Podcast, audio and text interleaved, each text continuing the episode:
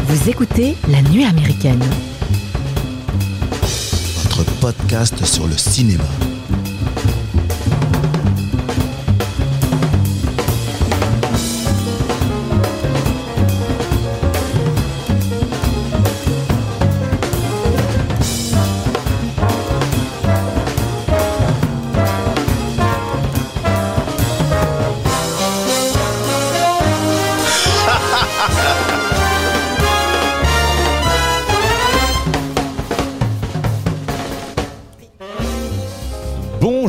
Les amis et bienvenue à la table de la nuit américaine. Aujourd'hui on vous invite à chanter, à danser, à être joyeux en quelque sorte, même si le temps est mauvais dehors.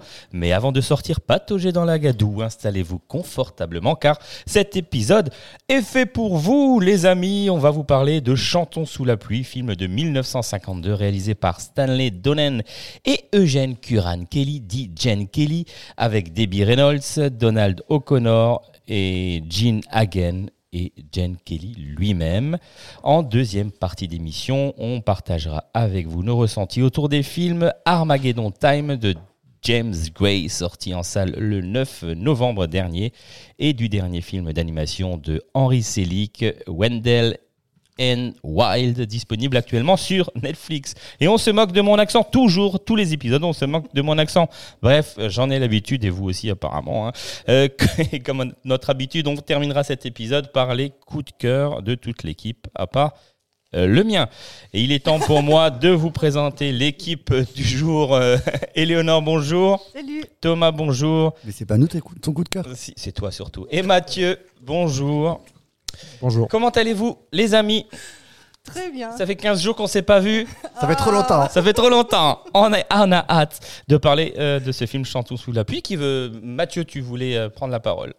Alors je vais faire un petit pitch déjà. Ah oui, s'il te plaît. Pas, hein, le petit pitch de Chantons sous la pluie. Bah, c'est l'histoire euh, du parcours de trois artistes qui, euh, qui vivent euh, la transition du film muet et du film parlant dans, les, dans le Hollywood des années 20. On est d'accord? Sur le petit Ah pitch bah oui, c'est- mais parfait, Un c'est petit exactement pitch, ça. c'est très court, C'est succinct, c'est concis, efficace, c'est efficace, Voilà. voilà. concis, fin, succinct, efficace. Et bien écrit. C'est Mike. Voilà, c'est C'est ça. enfin, c'est tout toi. Allez, vas-y. Pourquoi ce film-là? C'est euh, c'est peut-être la comédie musicale la plus connue. Et euh, à juste titre, c'est un film qui n'a pas rencontré énormément de, suc- de succès à sa sortie, mais c'est devenu un classique. Euh, D'ailleurs, elle fait partie, alors, vous savez, les, les nombreuses euh, tu vois, euh, cérémonies qui, euh, qui décernent les meilleurs films américains, voilà, genre de choses. Elle est souvent classée parmi les dix premiers, mais, et c'est très rare pour une comédie musicale. Hollywood, on en a souvent parlé, aime bien parler d'elle-même. Donc c'est un film extrêmement méta qui parle du cinéma. Donc quand tu es cinéphile, c'est déjà hyper intéressant. Mais si tu pas cinéphile, ça n'a aucune importance parce que tu te prends au jeu de la comédie, des chansons. Et en règle générale, le- la difficulté avec les comédies musicales, c'est d'accepter ce postulat que les gens s'expriment en chantant. Là, c'est pas le cas. Là, en fait, les, séquences chantées, dansées s'intègrent parfaitement dans la narration. Et c'est aussi, c'est pour ça, c'est un peu mon préambule. Si vous avez des a priori négatifs euh, sur les comédies musicales, on peut penser, moi, c'est pas tellement ma cam, les films de, de demi, genre Demoiselle de Rochefort, où on s'exprime en chantant. Ça peut être des fois très compliqué, surtout pour nous aujourd'hui, à notre époque, on a ce regard toujours un peu cynique à se moquer et à et ne pas être euh, prendre les choses tu vois, au premier degré, les prendre les choses tu vois, euh, sereinement et de se dire voilà, on n'est pas dans la moquerie, dans le jugement. Ça, le, le, le chanton sous la pluie ne risque pas de rentrer dans cet écueil-là. Donc c'est donc en disant ça, je donne déjà plus ou moins mon avis. Maintenant, je vous invite euh, Eleonore, Tom, Mike, Mike, mais Mike, Mike. mais Mike, mais Mike, mais Mike, je te garde pour la fin parce que t'es le meilleur d'entre nous. Et je sais, je- en plus, je sais que t'as aimé parce qu'on en a parlé en off et ça m'a fait très Bah, plaisir. Non, je, que- je vais juste commencer vite fait. Euh, on, avait, on a tous en mémoire euh, de ce film-là, enfin tous en mémoire, même sans avoir vu le film, euh, bah, le- la musique et, euh, et puis le, la scène du, la scène du, du lampadaire euh, avec le parapluie, etc. Ça, j'avais en mémoire, euh, mais je ne savais pas du tout le fond de l'histoire. Alors, je savais que c'est une comédie musicale, mais je ne savais pas du tout de, quoi ça parlait. Et ça m'a beaucoup plu parce que j'ai trouvé ça, pour une fois, un film joyeux, dansant, euh, où il y a des performances artistiques de, de très haut vol, entre comédie et danse et les, les interprètes sont bon, ils sont danseurs et comédiens, mais c'est vraiment hallucinant euh, la les performances qu'ils font. Et j'ai adoré aussi le bah, le, le sujet, enfin le sujet, la- le passage entre les films. euh, le, le trouble que ça, que ça, comment dire, que ça a provoqué, euh, Alors, un séisme même. hein. un séisme, même pas un trouble. Euh, quand tu passes du film, quand ils ont ils sont passés, euh, le Hollywood est passé du film euh, muet au film parlant. Donc ça, j'ai beaucoup aimé. J'ai beaucoup aimé la musique, j'ai beaucoup aimé les couleurs et et les scènes surjouées. J'ai adoré ça parce qu'il y a beaucoup de, de surjeu. J'ai l'impression, enfin voilà. Mais euh, j'ai beaucoup aimé. Voilà. Ah bah, je- trouve après, que si c'est tu, un peu- euh, si tu après tu développeras ça, ça m'intéresse. Ouais. Quand tu parles du. Mais parce que j'ai trouvé que c'était euh, du théâtre film. Enfin, c'était. euh, Ah non, oula. Non, pas Ah du ouais théâtre filmé, mais, mais, euh, mais j'avais beaucoup de, de, de gestuels théâtral qui étaient, euh, ben, comme on a déjà dit, qu'on a, on a fait, on parlait du film, je ne sais plus lequel, euh, que c'est- que c'était le. ben, forcément, c'était. euh, Ah, tu parles de Boulevard du Crépuscule Ouais, en adéquation avec les Sunset films muets. Tu vois ce que je veux dire voilà et j'ai et je trouvais parfois c'est parfois j'ai l'impression que c'est un peu pas tôt enfin c'est un peu trop mais là je trouve que c'était juste voilà je sais pas si c'est euh, je sais pas si tu Alors moi, pour ma part, euh, moi, quand, quand j'ai su à l'avance qu'on avait traité ce film, mais j'étais euh, j'étais comme un ouf parce que pour le coup, le, le- le- les comédies musicales, c'est ma cam. Là, on est totalement dans tout ce que Thomas il aime. C'est moi, c'est les comédies musicales et je sais mm, que les comédies musicales, soit on adhère à fond. sera nous Non, pas ce genre-là. Non, demain au cinéma. Mais euh, Secours. c'en voilà. est une c'en est une Non, mais, com- non, mais tu, nous as habitués à beaucoup mieux. Les comédies musicales, voilà, soit on adhère, soit on n'adhère pas. Pour ceux qui adhèrent pas, je sais que voilà, ça peut être très perturbant le côté. euh, euh, on, se met à chanter au milieu de deux scènes euh, comme, euh, comme, si, tout était normal. Il y, a- des gens qui veulent pas aller au cinéma pour aller voir des chansons. Moi, voilà, moi, j'ai, moi, mes premières comédies musicales, outre forcément les Disney, que je ne compte pas, mais moi, quand j'étais gosse, ça allait être, ça allait être autant du Guiz que du Podane, tu vois. Donc moi, c'était. Euh, les, les Disney, on est d'accord, c'est une comédie musicale. mais c'est de la hein. comédie musicale pour moi complètement parce que y a, y a, y a- t'as une histoire, c'est narré, c'est parlé et tout d'un coup, Ça euh, chantait trop. non, moi, moi c'est ce que j'adorais, c'était Ouais. la partie musicale, tu vois. Ouais. Et après, plus ma cinéphilie s'est développée, plus voilà, plus après, moi, je suis quand euh, en en arrivant vers la fin de l'adolescence. Bon après moi j'ai euh, tout, tout ce qui est Moulin Rouge, Chicago, tous ces films là, donc c'est moi, moi moi ça me rend ouf quoi. J'adore ça quoi. J'adore le côté Broadway. Moi j'ai toujours dit à, à mon conjoint le jour où je vais à New York c'est obligatoire. Je vais je vais au moins voir un, deux, voire trois, voir des comédies musicales à faut te Broadway. prendre en avance hein, vas-y je te Ouais, mais je sais, je suis déjà renseigné. Mais ouais, mais moi, je vais aller voir du Airspray, je vais aller voir du Cats, j'en sais rien. Mais moi, Ah oui, j'adore ça. Ouais. Vraiment, ça me, ça m'éclate à fond. Après, tu as vraiment deux. Ah, de- sur les, surtout sur les 20-30 dernières années, je pense, mais il faut vraiment de, distinguer. Tu as la comédie musicale un peu plus péchue qui va revisiter des, euh, des standards un peu plus récents, qui va un peu les actualiser. Je pense à bon, Mamma Mia, des trucs comme ça, Moulin Rouge, qui peuvent, je pense, peut-être plaire au plus grand nombre. Et après, tu as vraiment la comédie musicale pure, broadwayenne, tu vois, très, euh, très Les Misérables, très, que j'aime peut-être un peu moins pour le coup, qui est très pompeux, parfois au niveau des musiques, euh, au niveau de l'interprétation, tu vois. Et, euh, et du coup, voilà, pour revenir, euh, donc du coup, voilà, je- moi je découvre, pour le coup, j'avais jamais vu Chantons sous la pluie, je savais que ça faisait partie des, des, chefs-d'œuvre du genre et, et qu'il avait inspiré moult, moult de ses successeurs. Et j'ai beaucoup, beaucoup pensé, on en reparlera peut-être à La La Land, qui, qui a dû énormément s'inspirer de ce film-là, je pense. Et euh, j'ai pris, euh, pris un plaisir monstre, quoi. Tu prends un plaisir démentiel devant, euh, devant le film. J'ai quelques réticences, quelques réticences j'y reviendrai peut-être plus tard. Mais, mais c'est un film doudou, quoi. C'est, tu on parlait, c'est un film de fin d'année, c'est un film de Noël, je pense, toi. C'est un, un film qui fait du bien. Je trouve qu'il y a un côté un peu, un peu à la Capra, je trouve, toi, hyper, avec, avec des beaux sentiments, des bons sentiments. Les- Trop les- de bons sentiments. Peut-être trop, peut-être trop. C'est vrai, c'est vrai que c'est complètement déré- presque trop déréalisé parce que c'est quand même très, euh, très, tr- tout est très très beau, tout est Mm. très très joyeux, tout est très euh, très gai. Mais euh, par contre, là, euh, là pour moi, la comédie musicale, là où elle a pris tout son genre, tout son sens, c'est que c'est vraiment une comédie musicale dans le sens que c'est de la comédie et c'est du musical. C'est-à-dire que souvent on dit comédie musicale, excusez-moi, je, je pense, je sais pas. Je sais pas, euh, Moulin Rouge ou euh, encore pire, Les Misérables. Enfin, c'est pas de la comédie pour moi, c'est pas, c'est plutôt, plutôt dramatique, tu vois. Mais, euh, mais là, je me suis bidonné et je ne m'y attendais pas du tout. Mais j'ai rigolé et surtout parce que, notamment, il y a un personnage. C'est vrai qu'on parle souvent des trois personnages principaux, mais moi, il y a un personnage qui est, euh, qui c'est Lina, Lina Lemont, je crois, hein, dans, dans- le film. Donc c'est- Jean Hagen. Alors je sais pas si vous l'avez vu en VO. Moi, je l'ai vu en VO hein, pour le coup. Euh, je, je pense qu'en VF c'est très drôle aussi, mais en VO, mais c'est à mourir de rire cette actrice. Et pourtant, j'ai regardé sa filmo, elle est pas oufissime, Euh, mais je, je- je pense que toutes ces scènes m'ont- mis par terre. Et pour le coup, généralement, je regarde jamais un film, un film une deuxième fois pour le podcast. J'ai regardé la deuxième fois le film, Pour le plaisir. mais, mais en avançant les scènes, juste pour ces scènes à elle, parce qu'elle me faisait me bidonner par terre. Je- les- les c'est quoi scènes- C'est sa voix de, de Cresserelle du ah coup, ouais, je pense, je pense le tout. Le, c'est vrai que pendant, pendant les, les, les dix premières minutes, tu comprends pas trop qu'est-ce qu'elle a fait là, cette godiche, elle parle pas. Tu, c'est vrai, tu te dis, c'est bizarre, ils la font vraiment passer pour une con. Et quand elle commence à parler, mais c'est tellement drôle. Et à cette scène où ils essayent de la faire parler dans ce, dans ce micro qui est caché un coup dans l'arbuste, qui est après caché dans, dans son corsage, puis sur son épaule. Et ils ont des problèmes de son. Et c'est tellement drôle. Il y a un côté hyper, euh, hyper burlesque, hyper boulevard, je trouve aussi. Euh, J'ai presque euh, eu presque encore plus de plaisir dans, le, dans la comédie que dans le musical, parce que je pense que le musical, je m'attendais à ce que ce soit carré, et c'est évidemment mais carré au possible. C'est vraiment, enfin, c'est dingue. J'ai été bluffé par euh, bon, Gene J- Kelly, il a un, cas- un charisme de malade. Et mais- apparemment, il était horrible sur le tournage avec euh, ses actrices, Ah ouais ses acteurs. ouais. Mais il a, il a un On en parlera, mais Ouais, ça, mais se comprend. Oui, euh, mais c'est. Très carré. Parce qu'il Oui, était On exagère beaucoup de choses. perfectionniste, Il a un- d'après ce que j'ai compris. Bah, je pense que ça m'étonnerait pas, vu, vu comment ses performances elles sont carrées. Vraiment, le- les, les- les- les- toutes les scènes de claquettes. hein.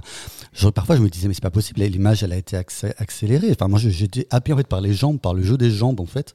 Je, euh, mais comment ils arrivaient à retenir tous ces pas et tout, c'est hallucinant. Je crois que C'est c'est euh, au cordeau. hein. Busby Berkeley qui a fait euh, tout ce qui est plan en genre de kaléidoscope. Tu sais, les genres de, de, de plans où tu as l'impression qu'elles font du, de la nage synchronisée et ça te fait des formes de fleurs en fait qui s'ouvrent, qui se referment avec une vue d'ensemble du haut. Ah, c'est la scène où elles sont toutes euh, avec les, les tenues, là, Ouais, où ils font ouais, les présentations ouais. des tenues. Ça, c'est très beau. Ouais, c'est vrai que c'est très beau. Ah mais il y a- il y, a vraiment les, les, les, les- Après, en effet, le côté... En plus, moi, j'adore les films qui parlent de cinéma. Sur le cinéma, le côté méta, il est super, il est Mais super c'est ça qui le différencie des autres, je trouve. Ouais, je, je trouve vraiment, vraiment beau, vraiment sincère. T'as une, t'as une, t'as une scène qui est hyper sympa où, euh, où, le- où, euh, Gene Kelly et, le son, son acolyte sont en train de discuter et tu sais, ils passent d'une. euh, ils, ils- ils sont en train de marcher dans un studio et en arrière-plan, tu as différents, différentes scènes qui se tournent de différents films. Donc tu passes d'un décor à l'autre. Je trouve ça hyper fun, hyper drôle. Il y a vraiment ce côté, on, on, on- on pousse la porte du Ouais. studio et on voit comment ça se passe. Exact. Même si, voilà, même si encore une fois, c'est hyper évidemment, c'est très fleur bleue et trop fleur bleue. Mais, euh, mais je trouve qu'il y a vraiment ouais, il y a un côté hyper généreux, il y a un côté d'amour du cinéma. Et, euh, et ils, ils t'en donnent, quoi. Ils te donnent du musical, ils te donnent de la comédie, ça, ça fait du bien. Léo? Ouais, bah, les comédies musicales, c'est un peu euh, le, le remède idéal euh, contre les, les dépressions du mois de novembre, donc ça tombe bien. non, c'est. Et le film sera diffusé en décembre, donc c'est un film de fin d'année. Oui, Donc regardez-le euh, dans votre Il sera diffusé où? Ah, notre émission sera Ah, notre diffusée. émission, je le, le film. Le euh, film, le film, tu vas regarder en fin d'année, et notre émission sera diffusée en fin d'année. donc hmm. C'est un bon combo. Un film de Noël, quoi. Un film de Noël. ouais. Moi, je sais pas si je suis la bonne personne en fait pour euh, parler de, de ce genre de, de film parce que. Euh, Tu n'es pas la bonne personne parce que moi j'ai vu West Side Story avec toi.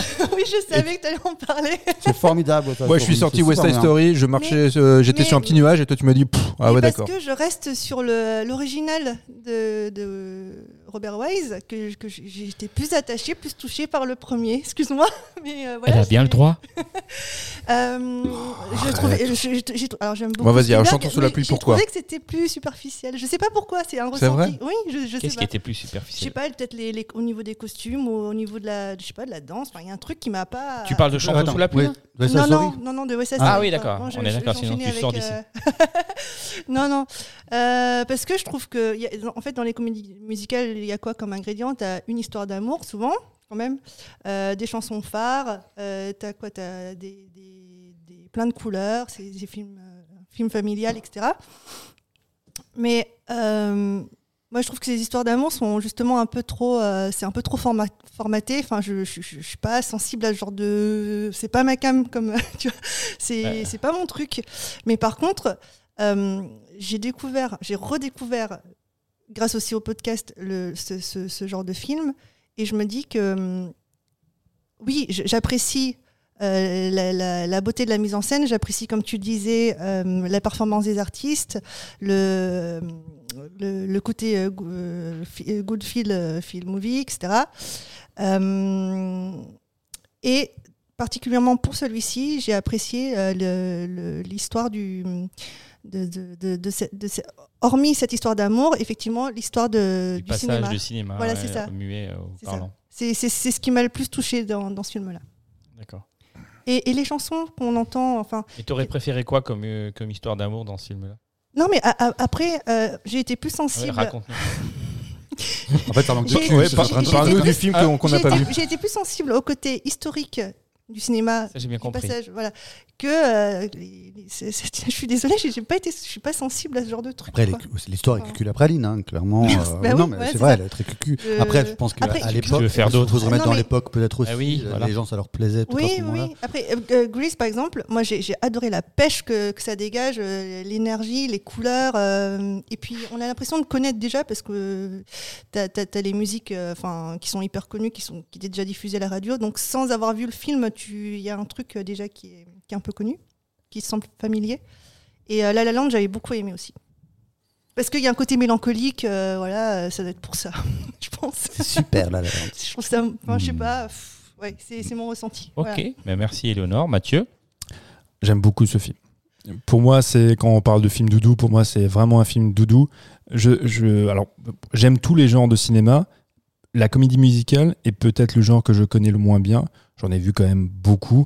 Moi, je suis très attaché aux comédies avec Ginger Rogers et, euh, et Fred Astaire.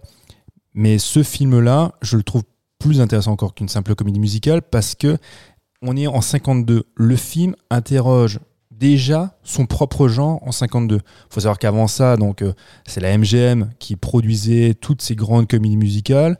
Euh, Enfin, la RKO aussi, on, on a fait. C'est la comédie musicale. Nous, on parle de comédie musicale. En fait, je voulais revenir là-dessus. Euh, chez les Américains, on dit juste musical. Il n'y a, pas- a pas la notion de comédie forcément. Le musical, c'est un genre populaire, aussi populaire que le western. Et en 52, il interroge, à l'instar de ce que va faire un Ford ou un Hawks avec le western des années 50, va déjà interroger son propre genre. Et c'est toute la force de ce film-là. Quand tu parles effectivement du côté un peu cucu de l'histoire, bien sûr, toutes les comédies musicales qui, ont précédé étaient un peu cucu. Parce qu'on partait, du principe que un homme rencontre une femme, ils sont différents, mais ils vont quand même tomber amoureux. C'est le trope de départ de toutes les comédies musicales. Et justement, il joue là-dessus. Et il joue sur tous ces codes et sur tous ces tropes, tout en explorant également effectivement l'évolution du médium cinéma. Donc en parlant, en passant, alors on, parle effectivement, le film se tourne en 27, se déroule en 27. C'est le, chan- le chanteur de jazz en 1927 qui sera le premier film parlant, mais non pas le premier film sonore, parce qu'il faut toujours qu'on rappelle cette différence, c'est que les films étaient déjà sonores avant, puisqu'il y avait de la musique qui les accompagnait. On a déjà parlé dans une émission précédente, peu importe.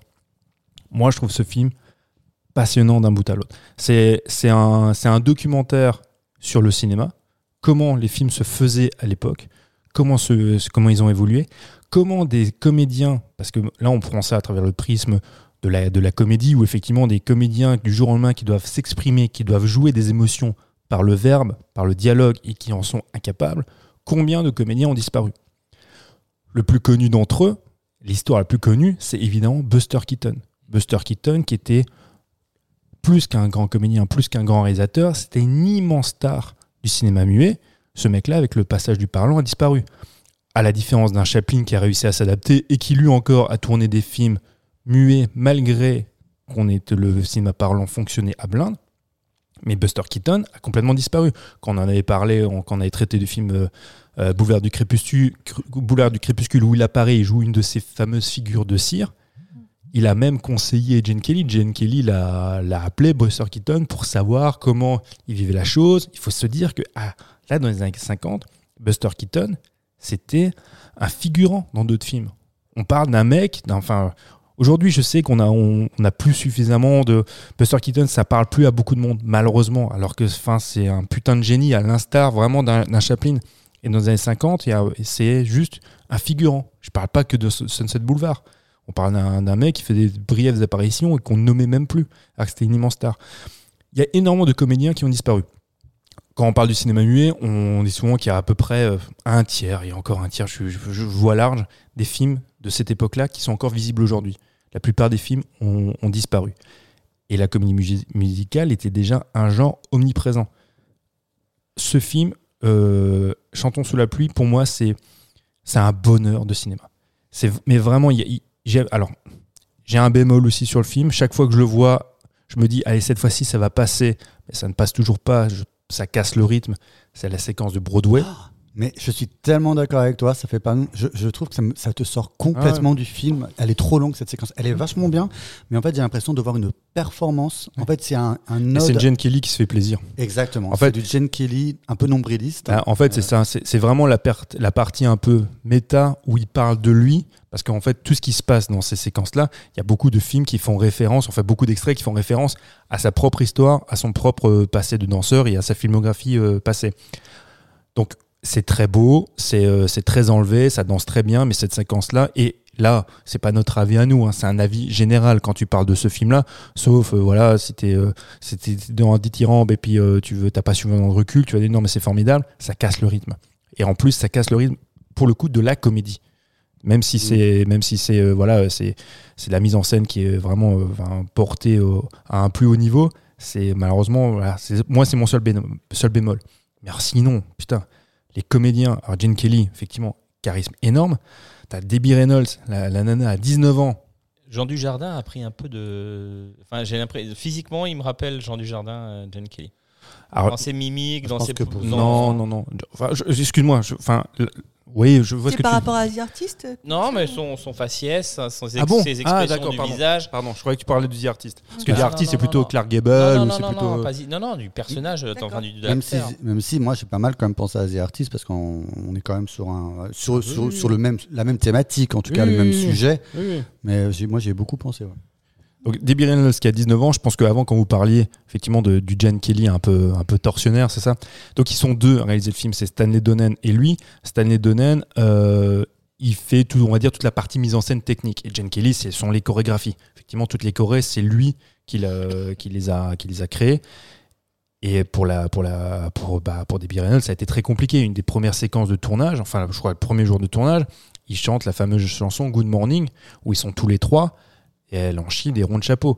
À un point où, effectivement, elle avait les pieds en sang, mais c'est pas possible. De, enfin, même si elle s'était entraînée, je crois, pendant trois mois à hauteur de. Trois mois d'entraînement. Voilà, intensif. 8 heures par jour. Mmh. Mais en fait, 14 heures de tournage, ouais. il faut se dire. Bah après, après Non, 14 heures de tournage, oui, C'est pour 8 cette heures d'entraînement pendant Ouais. 3 mois. Voilà. Et 14 heures de tournage pour cette séquence-là. Mais je- enfin, je suis désolé. Si tu veux tourner avec Jane Kelly, enfin, et, et- et Bah, te Sachant dire, qu'elle était gymnaste en plus. ouais, et te son- dire, je, je vais danser. euh, T'es obligé d'être à l'avenant et quitte à faire des sacrifices. Qu'après coup, elle, elle dira elle-même que la naissance de. Parce qu'il faut rappeler que c'est la maman de Carrie Fisher. hein. Elles sont mortes à un jour d'intervalle. Carrie- La naissance de Carrie Fisher et ce tournage-là sont les plus beaux moments de sa vie. Donc même si elle a souffert sur le tournage. Et en plus, la, la- la jeune femme a eu de la chance. Parce que quand elle rencontrait des difficultés, sur le plateau à côté, tu avais, justement euh, Fred Astaire qui tournait. Et Fred Astaire, qui est pas le gars forcément le Oui. plus lui sympathique, donnais des conseils. il lui a donné euh, des ouais. conseils, il a dit viens ma petite, bah, t'inquiète, ça va bien se passer, ouais. C'est plutôt sympa. L'histoire, elle est plutôt belle pour, pour elle. Donc t'as des, putain, des comédiens. Il y, a- y en a un, on en parlait avec Mike, là, le personnage de Donald Cosmo, O'Connor. Donald O'Connor. Ah, Ouais, exceptionnel. Mais alors Make lui, them love.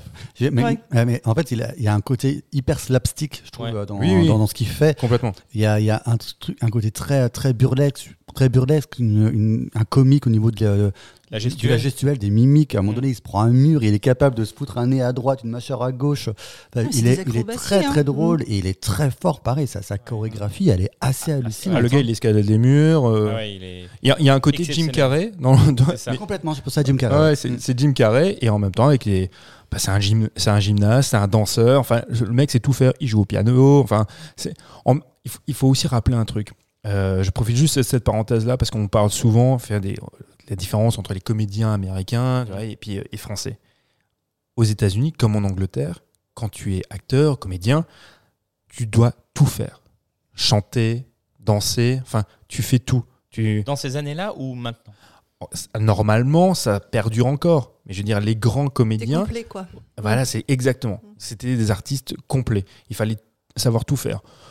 C'est pour ça que des fois, on peut être agacé par certains comédiens français qui ont déjà simplement du mal à articuler et tu ne comprends pas ce qu'ils disent, mais ils sont juste une présence et ça devrait se suffire. Je suis désolé, c'est pas le cas.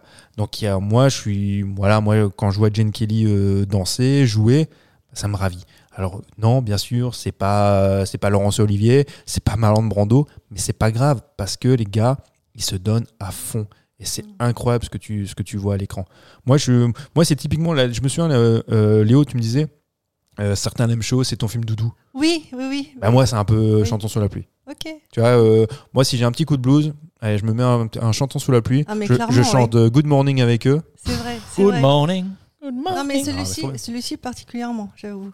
Je, suis- mais- je suis assez d'accord. mais je trouve, enfin, moi, je trouve au niveau des morceaux, enfin, quand même, c'est cliché, mais Sing- Singing in the Rain, enfin, il- est quand même, pour moi, je trouve vachement au-dessus. Je trouve le, le, le, le morceau, Morceau. Hyper, hyper entêtant. La, toute, toute la séquence, elle est, elle est hyper chouette. La reconstitution de, de, de cette Puis rue. il euh, s'est pris des trompes de flotte. Hein. il est trempé, le mec. il- je pense qu'il a attrapé la mort à la fin Il du était film, malade hein. déjà. Ah ouais, Ah, il Ah était. Il était fiévreux. fiévreux quand il a tourné, ouais. était, euh, était fiévreux, ils se sont pris effectivement des trompes d'eau. En plus, euh, alors petite anecdote qui est un peu rigolote, donc on, il fait une chair à crever. Il, il pleut, il pleut des cordes, ils font tomber de la flotte, euh, voilà, sur, sur eux. Il a une veste en laine. Ap- Après, quand la pluie, ben, il arrête de faire tomber la pluie, il fait tellement chaud, ben, celle-ci rétrécit. Et ce qui se passait, c'est qu'à 17h, ben, les habitants de Los Angeles rentrent chez eux. Et comme il faisait très chaud à cette, à cette période-là, ben, ils allumaient tous leur euh, arrosoir euh, automatique. Ce qui faisait que ben, les plateaux n'avaient plus suffisamment de, de pression de flotte. Donc il fallait de temps en temps bah, se dire bon bah écoutez on arrête la séquence, faut qu'on la reprenne demain matin. Quoi. Je crois qu'ils ils ont même euh, creusé dans, dans le trottoir pour, euh, pour former les flaques d'eau Ah, dans les lesquelles il va, d'eau. il va sauter. Oui, c'est vraiment au millimètre près. hein. Ah non, non, c'est exceptionnel. Et Singing in the Rain, c'est en fait cette chanson, et c'est pas une chanson originale puisqu'elle figurait déjà dans le film Hollywood chant et danse de Mm. Charles Reiner en 1929. Oui, je crois que la- toutes les chansons non, sont en fait en- sont des reprises des standards des années 30. Ouais, quelque il y, a beaucoup, ça. alors, il y a beaucoup de chansons qui, effectivement, qui ont été réadaptées. Il y en a d'autres qui sont écrites par euh, Arthur Freed. Alors, Arthur Freed, c'est pas n'importe qui, c'est un mec qui bossait pour MGM, qui a fait beaucoup, beaucoup de comédies musicales, et qui produit aussi ce, ce film-là. C'est lui qui a lancé en fait, non, le, La- la le- plus- le mouvement. euh. Ouais, ouais, c'est vraiment. Alors, je sais pas si c'est lui, mais c'est un, des instigateurs euh, très clairement Oui. de la comédie musicale à la MGM, vraiment. et, puis la MGM, c'était le studio des comédies musicales. Comme dit, RKO, on faisait aussi quelques-unes, mais c'était surtout MGM. Donc, euh, ouais, enfin. Parce qu'il était lui-même euh, euh, euh, musicien, non? Ou Alors, parolier? parolier, Ouais. il était parolier, ouais, ouais, il, il écrivait les, il écrivait les chansons. Ouais, ouais. Mais après, faut, faut- les, les gars enfin, qui, qui les accompagnent, t'as donc Nacho Air Brown, Jeff Alexander, enfin tous ces gens qui vont, qui vont participer, parce qu'on parle des comédiens, mais il faut, faut parler aussi des chansons, des compositions, de la, évidemment. de la musique. C'est véritablement incroyable. Même si tu as des chansons qui sont des reprises, qui sont des réarrangements, ça fonctionne du feu de Dieu. Quoi. Ça, ça marche trop bien, ça te donne la patate. Et, et moi, là, quand tu parlais de l'aspect comédie, mais effectivement, là, tu parlais de- avec le micro. Et moi, la première fois que j'ai vu ce film, mais j'en pouvais plus, je- j'en riais vraiment. Oui. tu vois. Je euh, riais à bon, de bon cœur de, de Quand voir Non, ça. il y a un sens comique dans cette scène. du ouais. cœur, Ah ouais, moi, c'est génial. Ouais. Il y a, il y a tellement d'idées, en fait. Avec le collier lors de la Ouais. représentation. Ah, et après, et après t'as ça, et après t'as l'avant-première aussi, qui est quand même super drôle, avec le décalage entre le yes, Ah ouais, yes, ouais. yes, non, non, non. Mais c'est super drôle, quoi. La, la- la- la manière dont euh, le réalisateur doit gérer aussi bien les problèmes techniques, le son, etc., que euh, au niveau humain, quoi, parce que cette nénette, elle Ouais. est juste ingérable. Et de, de devoir euh, synchroniser les choses, enfin, c'est, c'est- ça devait être dingue à l'époque. Je trouve, je trouve ce, tu vois, ce personnage, pour revenir dessus, enfin, euh, au- autant il est caricatural au possible, hein, je veux dire, on est vraiment sur. euh, c'est- c'est vraiment le même limite en, en termes de représentation de la femme, etc., tu vois. Mais la, la comédienne, elle est tellement balèze, elle est tellement forte. Je sais pas, en fait, quelle est. Si elle a eu vraiment cette voix-là, enfin sans doute bien Je sûr qu'elle l'a pas. travaillé, et Non, qu'elle a zozoté exprès, mais c'est Je crois que c'est vraiment une en performance. hein. VO c'est extraordinaire. hein. Ouais, ouais.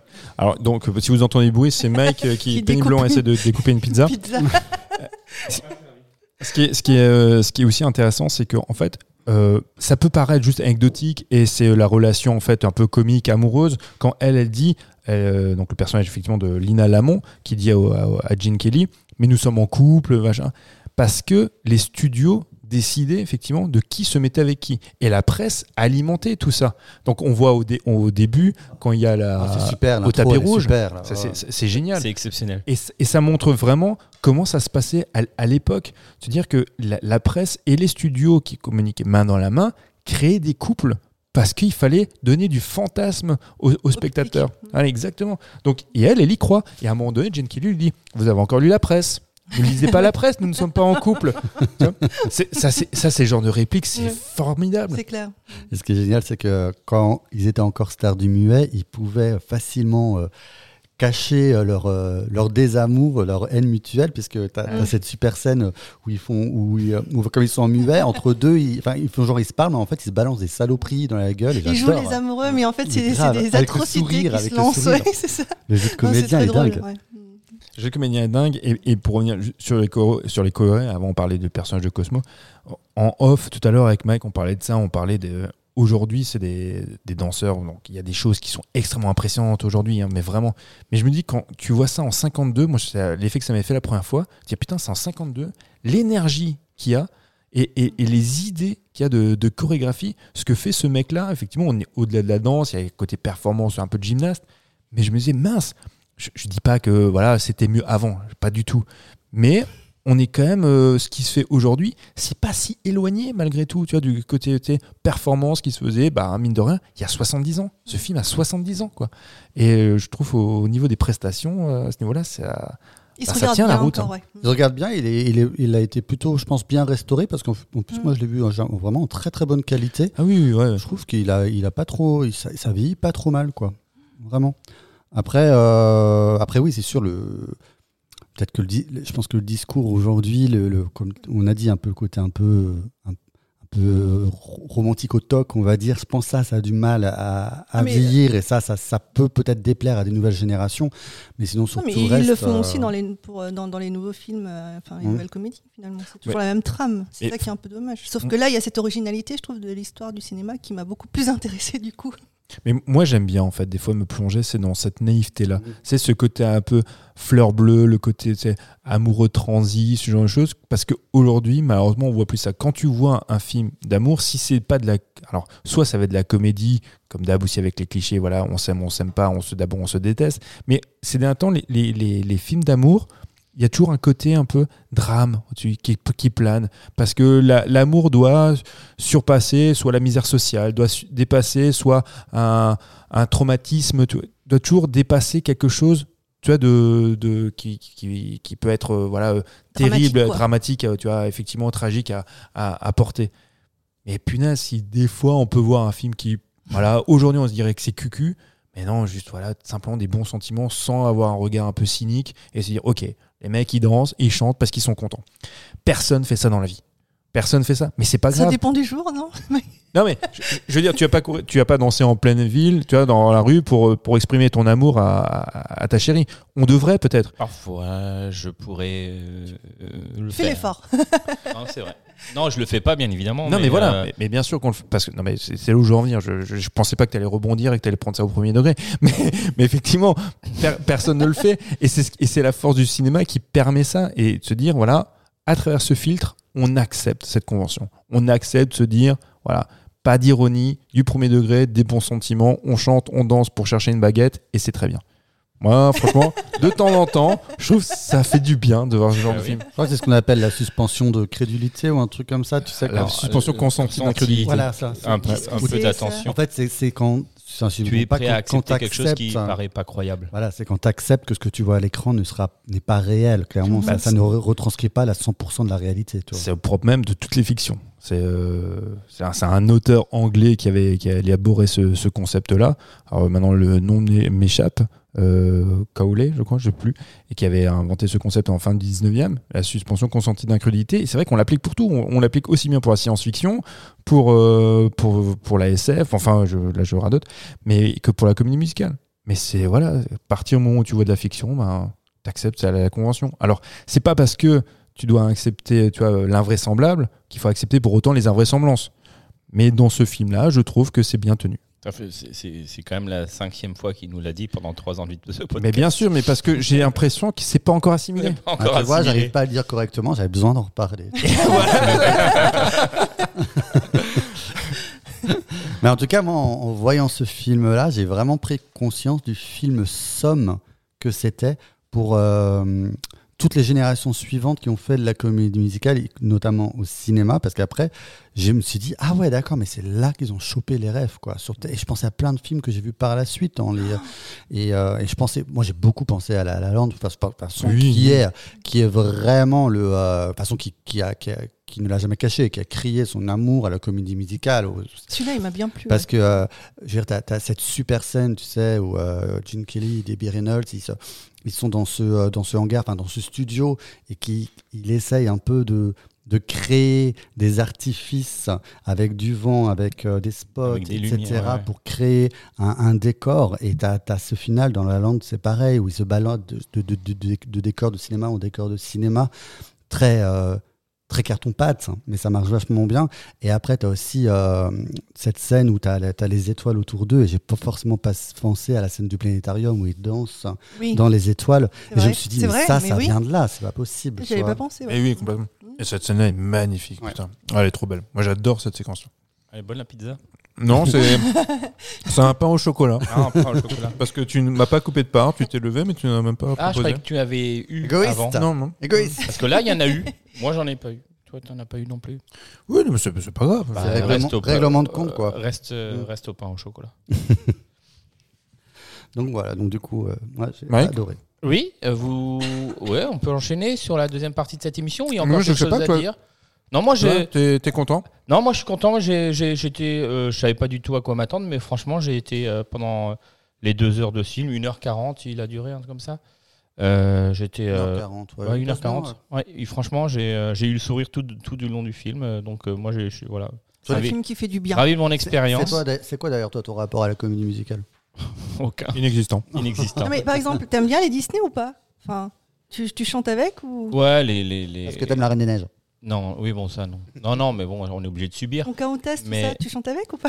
Non, mais le- Bah, les le musiques Roi du Roi Lion. Oui. Bah les oui. musiques du Roi Lion. Mais Aladdin. ça- Oui, mais ça c'est différent. Aladdin, le Roi Lion. Mais moi aussi, je chante Aladdin, le Roi Lion Mais à oui, fond. Mais carrément. Bien ouais. sûr. Oh mince. Ça, oui, c'est mon seul rapport avec les comédies musicales et euh, les Dix Commandements, c'est tout. Ça finit bien ce chapitre, non? Ouais. Ouais, c'est très Ouais, bien. c'est parfait. Allez, on va passer à la deuxième partie de cette émission. Et euh, premier film traité, Armageddon Time de James Gray.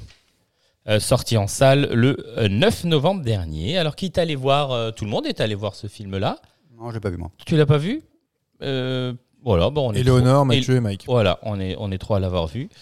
Euh, J'adore- alors, j'adore James Gray, donc je suis très curieux de ce que vous allez. euh, Eh ben écoute, euh, moi je vais faire ton, le petit pitch, enfin c'est le petit pitch que j'en, que j'en fais. hein. C'est l'histoire de Paul, un jeune garçon qui cherche sa place dans sa famille et dans le New York, enfin dans le New York des années, des années 80, qui se déchire euh, un peu, euh, voilà, euh, entre Euh, voilà, il se il déchire. se quoi. déchire entre années Voilà. 80 et voilà. Voilà, euh, Il se carrément. ba- Il se bagarre. Oh, ouais, c'est- euh, ça se et frite. Paul il est là, il sait pas où il va, Voilà. il cherche sa place. Voilà. C'est encore une fois un très bon pitch. très bien, très bien. On sent les heures de préparation sur les pitchs. Ah, ça de bosse. Ah bah c'est une, phrase. c'est une phrase, on m'a dit. Un pitch, c'est une phrase. Ah bah j'essaye. Ah oui, bah putain, là c'est c'est même pas laconique, c'est en fait, il a rien quoi. C'est New York, ça se déchire. Non, c'est l'histoire. euh, que- l'histoire de Paul, un jeune garçon qui cherche sa place, euh, voilà, dans sa famille, dans le New York des années 80. Très bien, très bien. Tu nous dis ce qu'on en penses, toi? T'as aimé ou pas? Oui, j'ai beaucoup aimé. Oui, et je tousse. J'ai beaucoup aimé. euh, j'ai beaucoup aimé euh, ce jeune garçon, le comédien déjà, et euh, le, personnage. J'ai beaucoup aimé la relation qu'il avait avec son grand-père, qui. voilà, j'ai trouvé ça. Enfin. Et en fait, ça m'a rappelé un petit garçon que je connais. et pas moi. Ça y est, c'est le moment, c'est le moment où on parle de Mike. Parle-nous de toi. Non, non. Il y a toujours, dans les émissions, on parle toujours de toi. un Non, petit peu.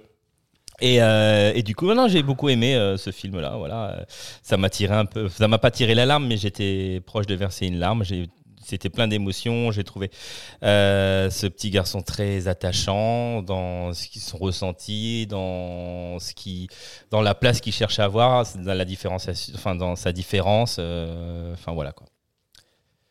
D'accord. Léon Très bien. non mais je, je pense que tu as dit l'essentiel. Je crois Ouais, que c'est ouais, ça.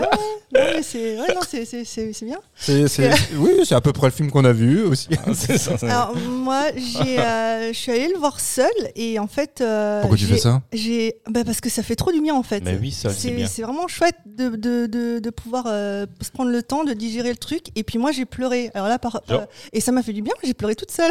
tu vois, c'est, enfin, T'entraînes jamais les autres. j'ai adoré. Moi, j'ai, vraiment beaucoup aimé ce film. Ça m'a beaucoup touché. Je l'ai trouvé très beau euh, au niveau esthétique euh, de l'image, du son. J'ai trouvé très cool. Euh, Il y avait du, du groove, du un peu de disco, des morceaux connus, mais ça, ça s'harmonisait bien avec le tout. Enfin, j'ai été vraiment touchée par les, deux protagonistes, Pardon. que ce soit euh, le, le jeune euh, Paul euh, que euh. Jo- Jo- Jonathan euh, euh, ou Oui, James Johnny, Bond. ouais. c'est ça. Euh, la relation dont tu parlais avec le grand-père, euh, moi, ça m'a, ça, ça, ça, ça m'a, ça m'a T'a tellement touchée. Ah ouais, non, mais ça m'a. Qui est joué par Anthony Hopkins. Voilà. Ouais. Euh, voilà, c'était, c'était très juste. C'était la bonne réponse, c'est bien. Alors, en Avant fait, point. le truc, c'est ouais, c'est un récit autographique, donc euh, autobiographique, pardon, euh, des, euh, qui se passe pendant les années euh, 80. Euh, donc, c'est la, la jeunesse de James Gray euh, dans le dans le Queens à New York. Donc, sous la présidence de Reagan, ça, je pense qu'on peut le dire parce qu'il y a forcément des influences. Par rapport à, à ce qui se passe dans l'histoire de ce petit de, de, de cette amitié entre Paul et Jo- Jonathan qui est euh, noir Afro-africain. Voilà. Afro-africain, afro-américain. Et donc, c'est une amitié brisée, c'est une amitié impossible avec cet adolescent-là. Et au-delà de ça, qui pourrait sembler un peu euh, lambda, il y a toute une idée, toute une philosophie qui, qui en découle. Enfin, euh, de, l'appart- de son appartenance, de l'appartenance qu'on peut avoir dans, le, dans ce monde, où est-ce qu'on se situe quand t'es gamin? Enfin, là, il a 11 ans, donc ce sont des, des petits ados. Euh, cette envie de, de, de liberté. En même temps, euh, Jonathan, euh, qui est un enfant donc euh, dans une enfin, dans une situation sociale compliquée, euh, a des rêves. Il souhaite, euh, il souhaite devenir astronaute, enfin de travailler dans la, à, à la la NASA, NASA. voilà. Et euh, en même temps, ben, il se rend compte qu'il est face à une société qui va forcément le, enfin, qui, qui va le rejeter. Mais euh, du coup, on se pose la question est-ce que euh, est-ce qu'il faut continuer à se mettre un- une balle dans le pied comme il le fait en, s'auto-sabotant ou est-ce que tu continues et tu te fais soutenir par ton pote pour, pour avancer? Enfin, c'est plein de. C'est. Comment, comment l'exprimer? C'est compliqué, mais c'est une forte amitié qui va combattre euh, l'injustice de, de la société. En, en gros, c'est un peu euh, imagé comme ça, mais moi, ça m'a beaucoup touchée. Et, euh, et je me suis identifiée à ces deux personnages à tour de rôle. Je me suis identifiée à la mère aussi qui va chercher à savoir s'il faut le mettre dans le privé ou pas. Enfin, c'est des trucs de maman, tu sais. Mais euh, c'est intéressant parce que du coup, est-ce que tu, tu vas obliger ton gamin à rentrer dans une sorte euh, d'élite euh, capitaliste euh, ou est-ce que tu vas le laisser grandir paisiblement avec ses rêves de, gamin, de vouloir devenir un dessinateur BD plutôt que tu vois, enfin, c'est, il y a plein de questions comme ça profondes, je trouve. Et, euh, et moi, ça m'a, c'est un des, des meilleurs films, je pense, que j'ai vu cette année. Ça m'a beaucoup touché. D'accord. Moi, tu as exprimé un peu ce que je voulais dire. Mais merci. Tu as exprimé juste un poil mieux que Mike. bah oui, bien. Oui, non, moi, je sais, moi, je suis pas très. euh, voilà. T'es pas très. Voilà, euh, tu vois, voilà, tu vois, la, voilà. la phrase, elle a Voilà. tout dit. On a, nous avons un déficit de vocabulaire. je, peux, je peux donner mon avis Oui, bien sûr. ça, ça, bah, ça te remplit de joie. hein. Bien sûr. Je, je te saoule Non, Euh, tu pas le du dis tout. Allez. Bon, donc pareil, moi j'ai beaucoup aimé le film aussi. Euh, donc moi, je suis allé le voir le film non pas pour euh, ce que le film nous vend cette histoire, c'est des deux, deux garçons, mais effectivement j'y vais avec un a priori positif parce que je sais que c'est James Gray et qui va parler de son enfance. C'est pour ça que j'y vais. Euh, quand je vois la bande annonce, déjà ouais, je vois le grain de l'image qui me plaît beaucoup. Ah oui, incroyable. Déjà, elle est magnifique. Alors, c'est du numérique. C'est euh, tourné Arri Alexa 65, alors qu'il voulait donner un effet 35 mm, mais c'est vraiment très beau parce que parce qu'on a des textures dans, de noir, enfin, qui sont vraiment incroyables. T'as l'impression de voir des tableaux de Rembrandt, ce genre de choses. C'est- magnifique. L'histoire en fait de- de- des deux garçons, c'est vrai qu'on a vu ça mille fois. On a vu ça mille fois, c'est- ces antagonismes, voilà, euh, c'est ces difficultés de, entre le privilégié, le, celui qui subit euh, tu vois, euh, voilà, les, euh, le déclassement social, ce genre de choses. Mais là, c'est tellement bien amené. C'est tellement bien raconté avec ce regard, ces regards d'enfant, parce que le gamin, il échoue, mais c'est une tête à claque. Aussi, Paul. C'est ça qui, en fait, ça, le- ça le rend vivant. Il est dans sa période rebelle, on va Mais dire. c'est ça. ouais. Et, et du coup, c'est un gamin qui existe vraiment. Alors, bien sûr, quand tu vois ce film, tu penses, tu vois, tu penses aux 400 coups de, Truffaut. Tu peux même penser, bah, comme on est chez les Américains, c'est à Mark Twain, Tom Sawyer, Clubberry Finn. On est là-dedans, tu vois, le, noir et, le, et le petit gars et le garçon blanc. Mais toute la difficulté pour eux, c'est justement c'est la séparation de se dire, voilà, tu es dans l'école publique et il y en a un qui va passer dans le privé. Il faut se dire que quand tu disais, oui, c'est les questionnements de maman. Mais c'est, en fait ce qui va être terrible, le coup de poignard dans le dos pour le gamin, c'est que cette décision va être impulsée par le grand-père. Et le grand-père, pourquoi il fait, il fait ça? C'est parce que bah, il, veut donner les meilleures chances possibles à, à son petit-fils. Parce qu'il faut juste rappeler un truc, c'est qu'on n'est pas simplement dans, une, dans, dans cette opposition entre un blanc qui semblerait privilégié et un jeune garçon noir qui n'est pas du tout. Ces blancs-là sont juifs. C'est beaucoup plus subtil. Mm. oui. Ils sont, ils sont, ils sont juifs et ce sont des juifs du Queens. C'est pas, c'est, pas, c'est pas l'élite new-yorkaise. C'est que voilà, ils ont, ils ont des, ils ont des, ce sont des, des prolos. En fait, hein, ce sont des prolos du, du Queens et ce sont des- le, le grand-père lui issu de l'immigration qui vient de, qui vient d'Ukraine. C'est, c'est des gens qui ont eu aussi du mal à s'intégrer, à être acceptés dans ce pays-là. Donc il y a, faut rappeler un truc, c'est que dans les années 80 euh, ça paraît un petit peu surprenant maintenant parce qu'on entend beaucoup de choses qui sont un petit peu nauséabondes, mais les Noirs aux États-Unis comme les Juifs euh, avaient, d'une certaine manière, connaissaient aussi les mêmes difficultés. Difficultés aussi d'intégration et d'acceptation euh, par rapport à une élite, on va dire, WASP, protestante et blanche. Euh, les choses ont peut-être un peu évolué, je suis pas au fait de tout, mais c'est pour ça que ça, cette amitié-là, elle est aussi possible parce que ce sont tous les deux des marginaux dans un système. Et ce qui, comme après, ce qui va être terrible, c'est que deux marginaux, bah, il y en a quand même un qui est plus privilégié que l'autre. Qui va Bah- s'en sortir, oui, qui va plus euh, s'en Voilà, sortir. oui. parce Enfin, qu'il reste disons qu'il il aura une deuxième chance. euh, Parce qu'il reste quand même blanc. euh, juste à cause, enfin, juste grâce, enfin, grâce à sa couleur de peau. Et ce qui est terrible, c'est que sans rentrer dans les détails du, du film, de l'intrigue, c'est que les gamins vont se retrouver au poste.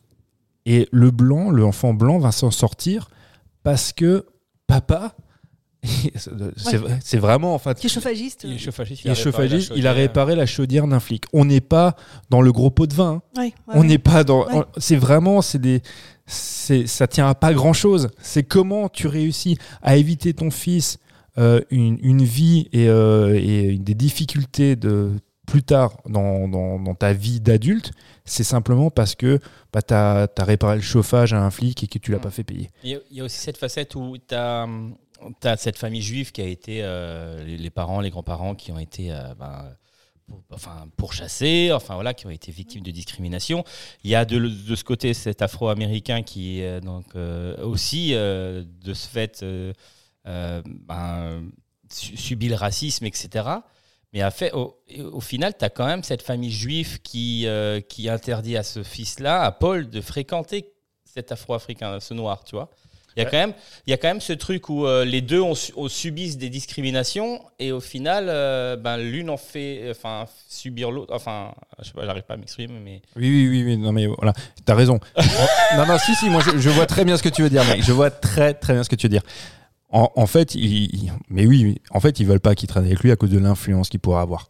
Donc, il- on y est C'est toujours. plus un truc de fréquentation. ouais, Voilà, qu'il c'est des conneries à l'école. C'est- euh, c'est- C'est c'est pas parce qu'il est noir, c'est parce qu'en fait, ils, ils estiment qu'il peut avoir une mauvaise influence sur lui, d'où Oui, l'épisode. mais il y a quand même une interrogation du, du fils par rapport à sa mère. C'est parce qu'il qu'il dit Bien euh, sûr. qu'il est, c'est parce qu'il est noir. qu'il Et est- bien sûr, parce que l'enfant, lui, fait des conneries. Le, son copain fait des conneries avec lui. Ils sont tous les deux, c'est les 400 coups. Hein. Ils, Oui, oui. ils- ils font des- Donc, du coup, comme ils veulent que le gamin, que le gamin s'en sorte, il y a ce fameux épisode avec le joint, qui lui, est- est- c'est une histoire vraie, hein, ça par contre, c'est un épisode qui est vraiment arrivé à, à James Gray. Euh, ce, je sais plus où je veux en venir. Oui, voilà, enfin, c'est cette séquence-là en fait, qui sacralise toute la problématique de la relation de ces deux-là. C'est parce que ils fument des joints. Pourquoi ils fument des joints? Parce qu'ils viennent aussi d'un milieu qui est un peu défavorisé. Donc les, les- les- les- raisons sont, sont multiples. Mais il faut pas oublier un truc, c'est que ces enfants-là voient tout au travers du regard des enfants. C'est-à-dire que quand on est gosse, on fait des conneries pour amuser la galerie. Ils le disent dès le départ. Oui. Tu sais, pourquoi tu fais ça? C'était pour faire rire les copains.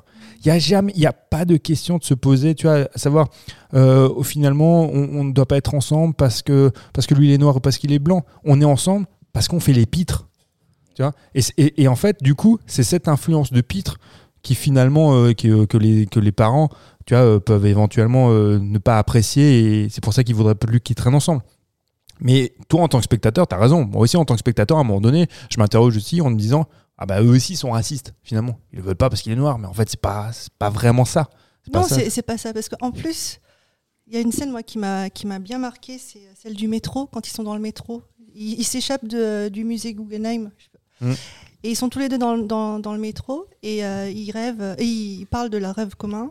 Et tu as donc Jonathan qui euh, parle du fait qu'il a envie de travailler à la NASA. Et tu as un groupe, euh, un, un gang ou je sais pas, un, groupe de, noirs, jeunes, de noirs jeunes noirs, dont un qui va venir vers lui en lui disant mais mon, enfin en gros, euh, mon, mon pauvre gars, tu, enfin c'est quoi ces rêves? C'est n'importe quoi? Pourquoi est-ce que tu, Ouais. tu rêves de ça? Enfin, tu vas jamais y arriver de toute façon. euh, Il y a une C'est espèce de-. En fait, c'est du déterminisme social. c'est ça. Et, et- et on- ils estiment que, de par leurs conditions, ils ne peuvent pas s'en sortir, donc tu dois complètement annihiler tes, tes rêves et tes, tes désirs.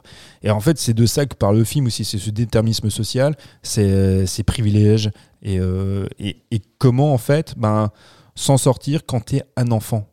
Peu importe que tu, finalement, que tu sois blanc ou noir, comment tu fais pour un enfant, quand tu es un enfant, pour vivre tes rêves? Et c'est euh, Ouais. et c'est- c'est ce qui rend toute la beauté de la chose. Le personnage du, du, du grand-père, ben, il- il, oui. non, mais moi, c'est. Oui, je, je- je trouve qu'il m'a énormément touché parce qu'il a, il, il a transmis euh, la chose essentielle à, à- à ce gamin, c'est de se dire ne, Pas ne cède- d'injustice. ne cède pas à la résignation, ne cède pas à. tu- Ne, ne te Réagis, soumets pas au- à l'effet de groupe et, euh, et oui, sois Et- actif et sois audacieux. et sois Et, audacieux. et ça, lui, Ouais. il a dit, sois audacieux. Alors, sois un mensch, tu as le truc un Oui. peu allemand yiddish aussi qui lui dit, mais il lui dit, sois audacieux. Oui, parce que tu- il faut penser à ce qui s'est passé avant aussi dans l'histoire, etc. Donc c'est c'est des choses qui sont super actuelles finalement. Voilà. Après, après, effectivement, il y a beaucoup de ponts qui fait avec l'actualité.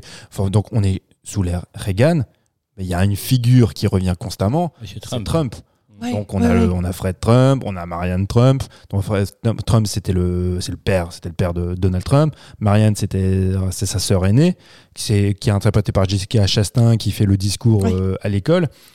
On est là pour pour on est vraiment dans l'Amérique capitaliste et, euh, et conservatrice dans ce qu'elle a de plus nauséabonde. Pareil, quand à un moment donné, il lui demande euh, son nom de famille, quand lui il arrive et il intègre l'école, donc parce que son nom de famille, en fait, dans la série, c'est Graff. Oui. Mais en fait, quand il dit son vrai nom de famille, il prend le vrai nom de famille de James Gray qui est Greiserstein. Donc, euh, à consonance, évidemment, juive. Sauf que quand il est au bout de la génération, quand ils arrivent aux États-Unis, après, ils américanisent leur nom parce que pour l'assimilation.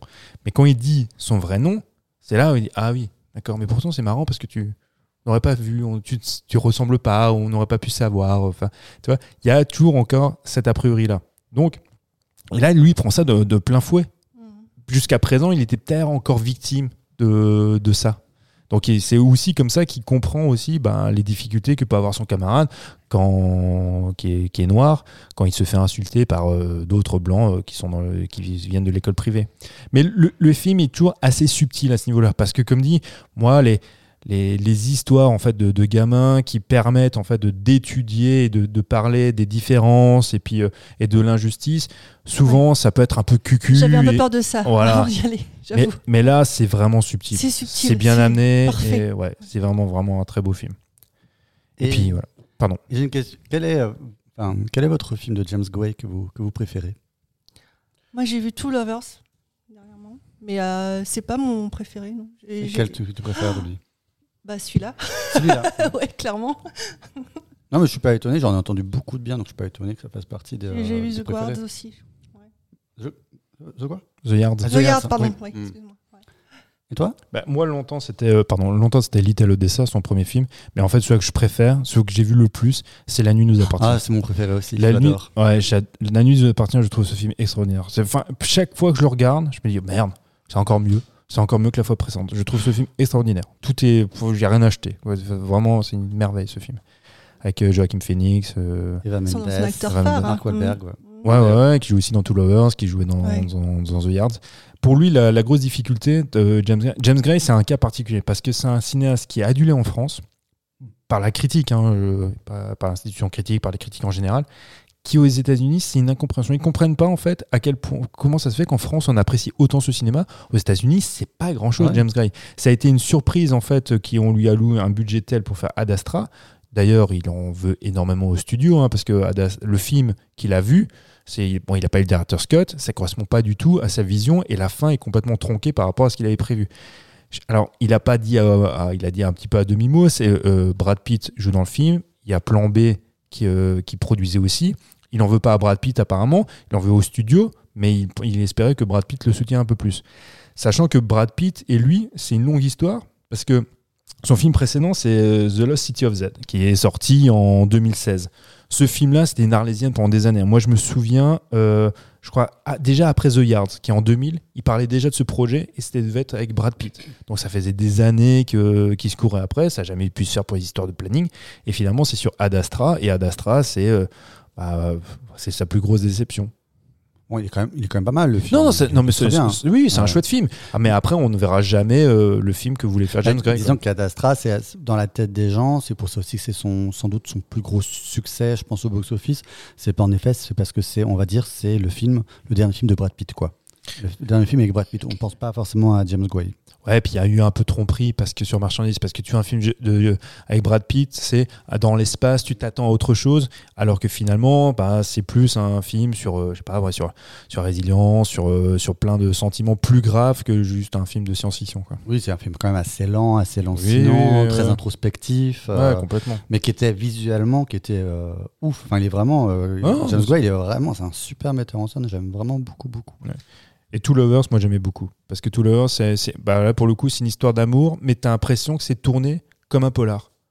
T'as, as des, t'as des codes du film noir. Dans une- enfin, c'est, c'est une histoire d'amour, mais ouais, euh, noir. Je dis pas Très que. noir, ouais. Ouais, ouais, Mm. mais et dans, dans tout, dans, dans ce que ça raconte et dans la manière dont, dont c'est exposé. Donc c'est un C'est film assez pan- intéressant, ouais. Ouais, c'est passionnant comme film. Donc c'est vraiment un, ciné, un grand, grand cinéaste, euh, James Gray. Et en plus, là, voilà, je- on, en, on en parlait juste euh, d'entrée. La photo, c'est Darius Kanji.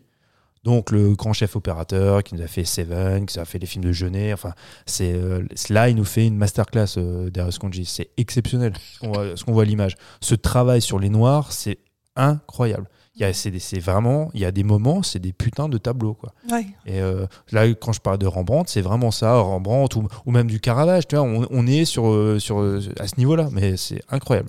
C'est un bel hommage. Hein, ouais. Ouais, j- J'en ai peut-être fait un peu trop, mais, euh, mais, mais c'est vrai que sans déconner, quand je voyais le film, je te, je te disais, moi, je- fran- franchement, moi, je voyais du Caravage ou du Rembrandt. C'était vraiment incroyable. Très, très beau. Et le titre, Armageddon Time, ça vous inspire quoi? Pourquoi ce titre-là? The Clash.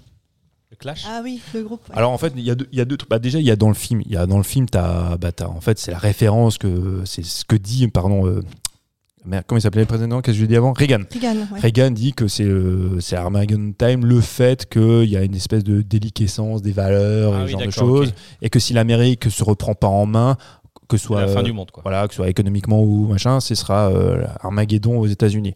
Bon, voilà, bah, moi j'exagérais un petit peu quand je parlais de Caravage. Bon, voilà, lui aussi, il, il a le, le sens de, tu vois, de, de l'exagération.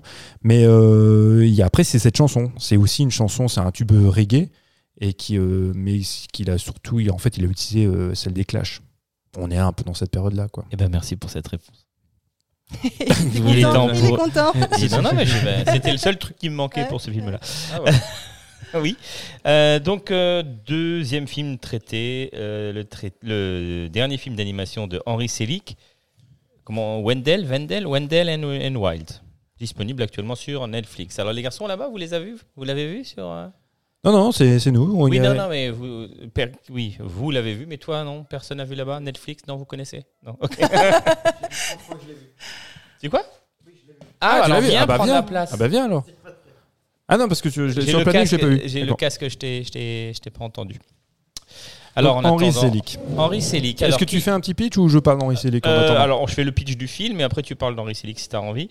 C'est l'histoire de deux frères démons, euh, Wendell et Wild, qui euh, demandent à une ado un peu, on va dire, rebelle, rongée par la culpabilité depuis la mort de ses parents, de les aider à rejoindre le monde des vivants. Voilà, c'est bah là pour le coup, c'est un très bon pitch. Euh, Tu l'as lu sur Allociné? Non, pas du tout. Non, je plaisante. Non, mais c'est très bien. Mais t'as tout à fait raison. Alors, quand ça. je fais les choses bien, euh, je copie. je suis obligé ah, de te ah, taquiner. putain, oh c'est l'amour vache. C'est l'amour vache. Ah. Et moi, je t'aime, hein, putain. Henri Selick, c'est vraiment, c'était vraiment une attente. Alors, je le dis de, d'emblée, après je vous laisse la parole, c'est une énorme, énorme déception. Euh, Henri Selick, c'est donc le, le- pour la faire vite, hein, c'est l'étrange Noël de Monsieur Jack, parce que pour rappeler que c'est pas Tim Burton qui l'a réalisé, c'est Henri Selick, même si c'est un univers très euh, bur- burtonien, c'est James et la pêche géante, et c'est cet immense film qui s'appelle Coraline, qui était sorti en 2009. Il faut absolument voir ça, c'est une merveille. Parce que là, pour le coup, Coraline, ça, ça articule bien en fait tout, euh, tout ce qu'il aime, c'est-à-dire cette, euh, ce côté fantastique, un peu morbide, avec Horrifique, ouais, ouais. voilà, il y a une espèce de morbidité, mais en, même temps beaucoup d'humour. C'est un, très beau film, Coraline.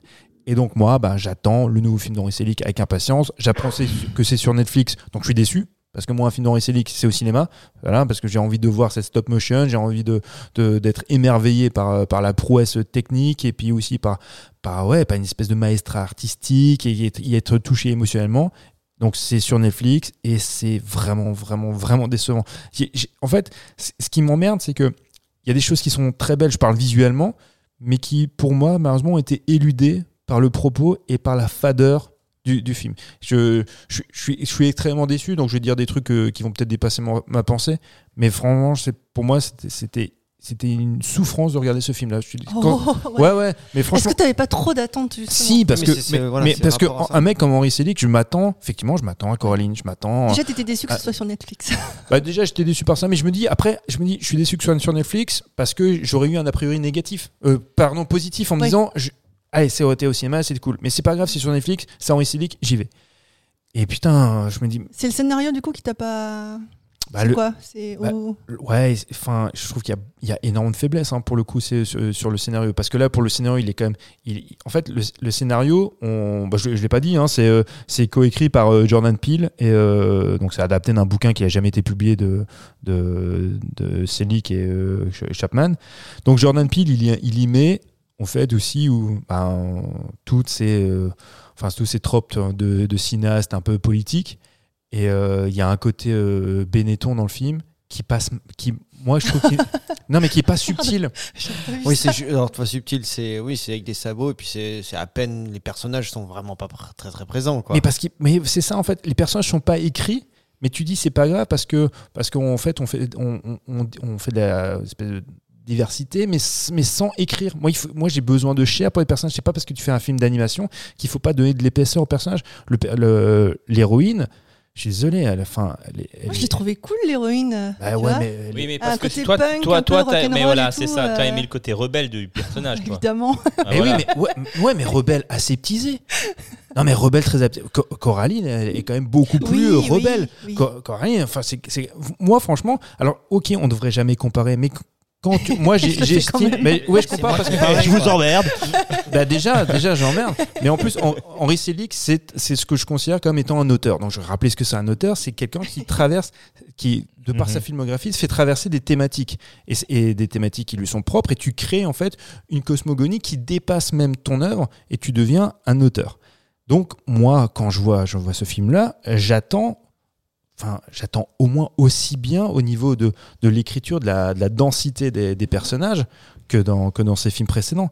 Là, enfin, tout- vraiment, c'était vraiment pénible à regarder. Même si, très honnêtement, des fois, quand je m'arrêtais sur certaines séquences, je disais, ouais, c'est cool, c'est bien fait, ouais, c'est de la stop motion. c'est- Ils, ils se sont fait chier. Ils Et, sont fait et chier. pas que, il y a aussi un peu de numérique, je crois. dedans. Ouais, mais après, de toute façon, peu, oui, mais la- sur ces trucs-là, de toute façon, la, la patine en 3D numérique, elle existe depuis des années. C'est c'est de, la, c'est de la image par image, mais après, tu mets dessus, tu retravailles le truc, parce que sinon, c'est- c'est c'est difficilement possible.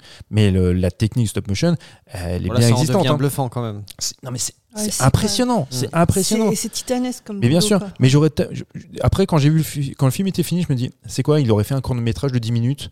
Mais euh, j'aurais été, mais j'aurais été heureux. J'aurais dit putain, pff, quel beau boulot une fois de plus. Non, je suis vraiment, vraiment déçu. hein. C'est. Je, ouais, je, alors je, peux juste dire que je peux parler d'Henri Selick vite fait, dire que voilà qu'ils se sont rencontrés avec Tim Burton sur Roxy Rookie en 1981 quand ils travaillaient tous les deux chez Disney, qu'ils étaient tous les deux animateurs. Et pour ça qu'après ils ont fait l'étrange Noël de Monsieur Jack. Que c'est un, que c'est un mec euh, brillantissime, Henri Selick. Mais, euh, mais là, il s'est chié dessus. quoi. L'étrange Noël de, de Monsieur Jack. euh, J'ai la maîtresse de mon fils qui l'a, il- elle a fait, elle a, ouh, elle a fait une projection de ce film On dirait moi. devant, arrête, devant sa classe de CE2. Donc genre les gamins, ils ont 7 ans, ils étaient tous en panique. Mon fils, il m'a dit, ce film, il m'a hanté pendant des années. Ouais, moi, carrément des années. ah oui, bah il a, il a T'avais 7 ans. peur, toi, quand il tu en a étais gosse, 12 quand tu l'as mais- Je l'ai vu grand. Je l'ai pas vu petit ce film. Ah, Ah, il, fait peur quand même. Oui, oui, il y a, il y a oui, des oui, scènes oui, oui. vraiment euh, avec les citrouilles au début quand ça chante dans les cimetières et tout. euh, C'est il y a un côté horrifique quand même. Oui, oui, ouais. Mais après, ce qui est intéressant aussi, c'est de voir euh, le boulot de Jordan Peele, le fait qu'il soit réalisateur aussi de films fantastiques euh, et d'horreur. Et en même temps, enfin, moi je savais pas qu'il avait ce côté euh, comique aussi, qu'il faisait des, des sketchs avec son pote. euh, Enfin, je, je- je l'ignorais. Donc, euh, Ah, t'avais jamais vu ces films avant ou ces sketchs, non? Non, non, non, non, non. Mais donc du coup, je me dis qu'il y avait une petite patte euh, de, de comédie aussi euh, grâce à lui.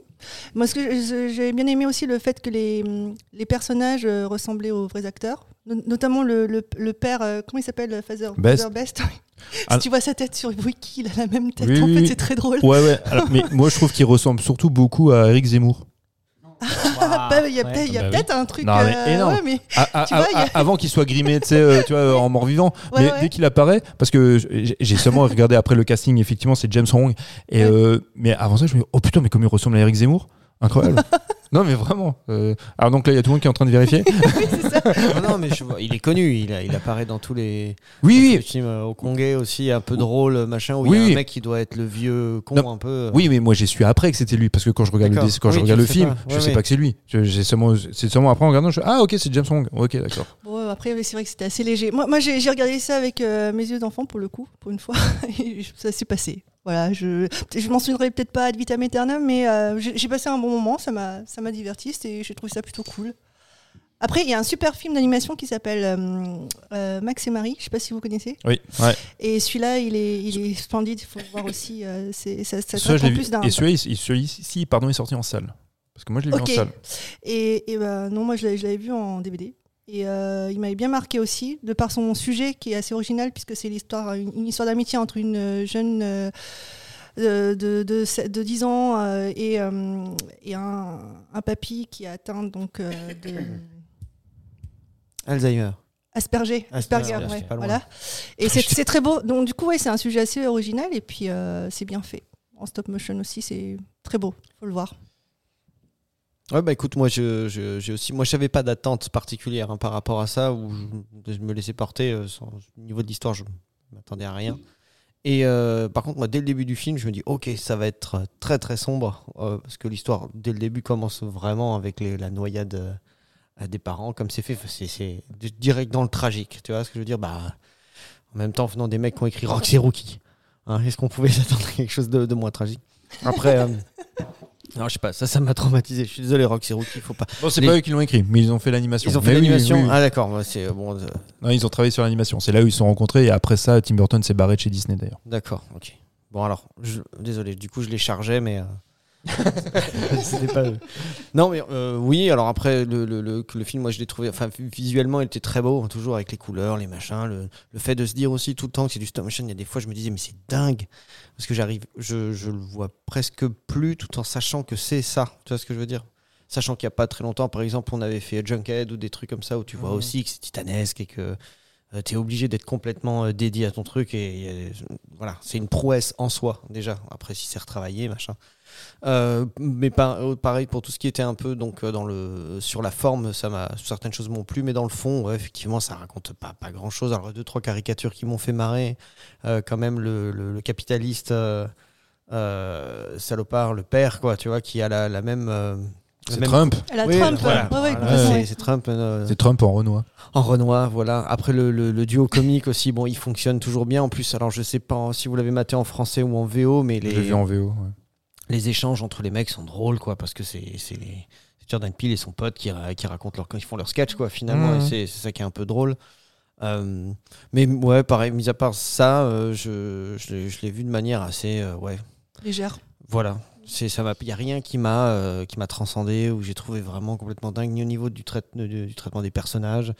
Euh, voilà. Après, comme dit juste visuellement, j'ai trouvé que c'était vraiment beau, mais je sais pas comment dire d'autre. C'est, euh, j'aurais pas spécialement envie de me le remater ou de me truc ou comme justement euh, euh, l'étrange Noël de Monsieur Jack ou des trucs comme ça où tu où tu as vraiment envie de les revoir et tu les revois chaque année. Celui-là, il fera peut-être pas partie non de de mes films de la- moi, je sais pas pourquoi j'ai envie de le mettre dans un film de Noël alors que c'est plutôt Halloween. Mais euh, Jack ouais, non, euh, Ah, celui-là? celui-là, ouais. Euh, voilà, je l'ai vu, c'était sympa, j'ai passé un bon divertissement, mais euh, voilà, sans plus. Ça m'a pas, ça m'a pas non plus transcendé quoi. Toi, mec, tu l'as vu? Bah oui, je l'ai vu. Moi, c'est pareil que Julien. J'ai ce film-là. Je l'ai- traversé, c'était un moment sympa, mais j'ai rien, rien retenu d'ailleurs pour. euh, Mais, ce que vous dites, c'est quand même extrêmement révélateur. Parce que on parle d'un mec, Henri, je le répète, hein, je vais peut-être en boucle, mais Henri Selick, c'est un grand auteur, c'est un grand artiste de la stop motion. C'est vraiment, enfin, à mon sens, c'est un très grand réal. Et donc, quand il fait une proposition comme celle-là, et C'est censé nous marquer. c'est censé être, ça, ça marque. Les, les films précédents d'Henri Selick, ils, ils te marquent, tu t'en souviens, quoi. Et celui-ci, vous le dites vous-même, euh, sans avoir détesté comme moi, vous dites, bah, j'ai vu ça, c'était sympathique, Ouais. je, je l'ai oublié. Mais je l'ai oublié, jusqu'à très même euh, essayer de me rappeler de l'histoire. C'est-à-dire que quand je me suis recon- reconcentré sur ce film-là, j'ai dit attends de quoi ça parle nouveau? J'ai enfin de, toi j'ai ref- refait le film dans ma tête comme ça, mais j'ai eu des difficultés. Il y a plein de choses, j'ai eu des difficultés quand, dans ma tête, mais mais là, Non, mais Ouais. ça va mieux pourtant, là. non c'est vrai que ça. Tu travailles Dur dessus, avec je travaille toi-même. dessus. Non, non, c'est vrai, ça, je travaille dessus.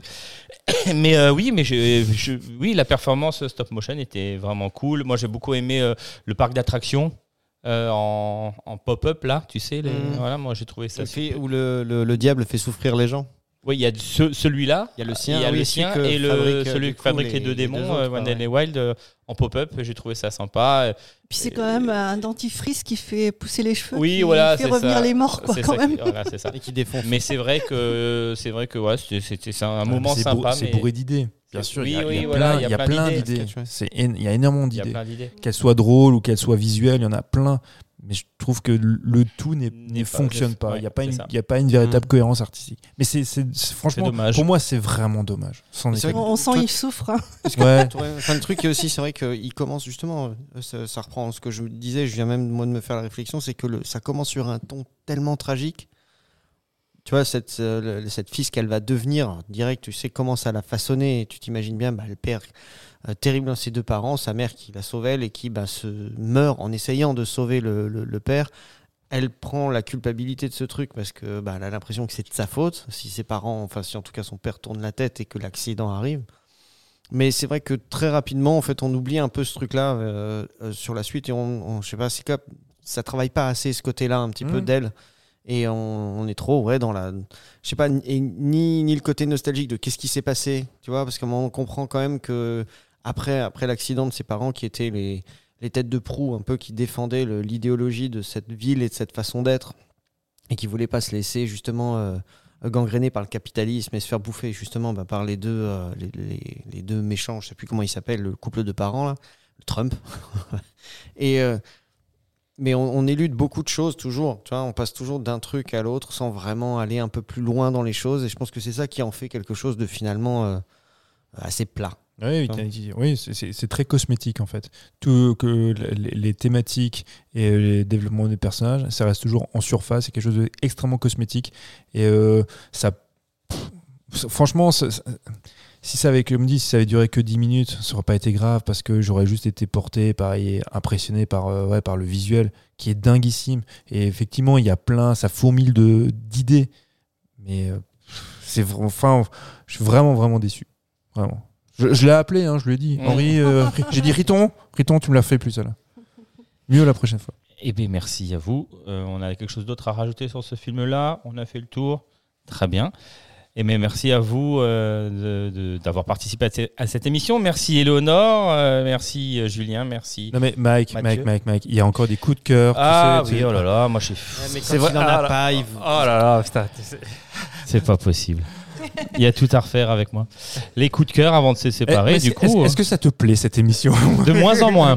Ouais, je- mais ça se sent, ça se sent, ça se Ça sent. ça m'a beaucoup plu, mais je suis en double fil alors. Un double fil. Ouais, Allez, ciao, ciao. Eleonore, tu veux commencer avec ton coup de cœur, ma chérie Oh, euh, Ah oui, oui, les coups de cœur, euh, oui. moi un je vous ai apporté un super euh, roman graphique. Donc c'est une adaptation du roman de Thibaut Vermont.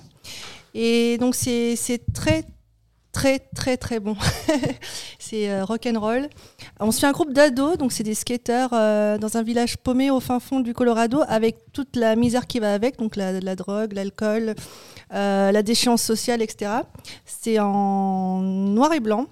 Euh, et jusqu'au jour où il y a un enfant qui est retrouvé dépecé et dévoré sur les rails du chemin de fer. Donc ces jeunes ados vont enquêter sur ce meurtre. C'est assez sombre. Euh, les traits sont bien marqués, euh, comme certains visages qui expriment la rudesse de la vie. Mais euh, surtout, et c'est la raison aussi de mon coup de cœur, c'est qu'à chaque chapitre, tu as un dessin avec des clous et une cassette. Donc les clous, ça va te, ça va te hum, sectoriser donc les, chapitrages. Le nombre de clous va te donner le numéro du chapitre.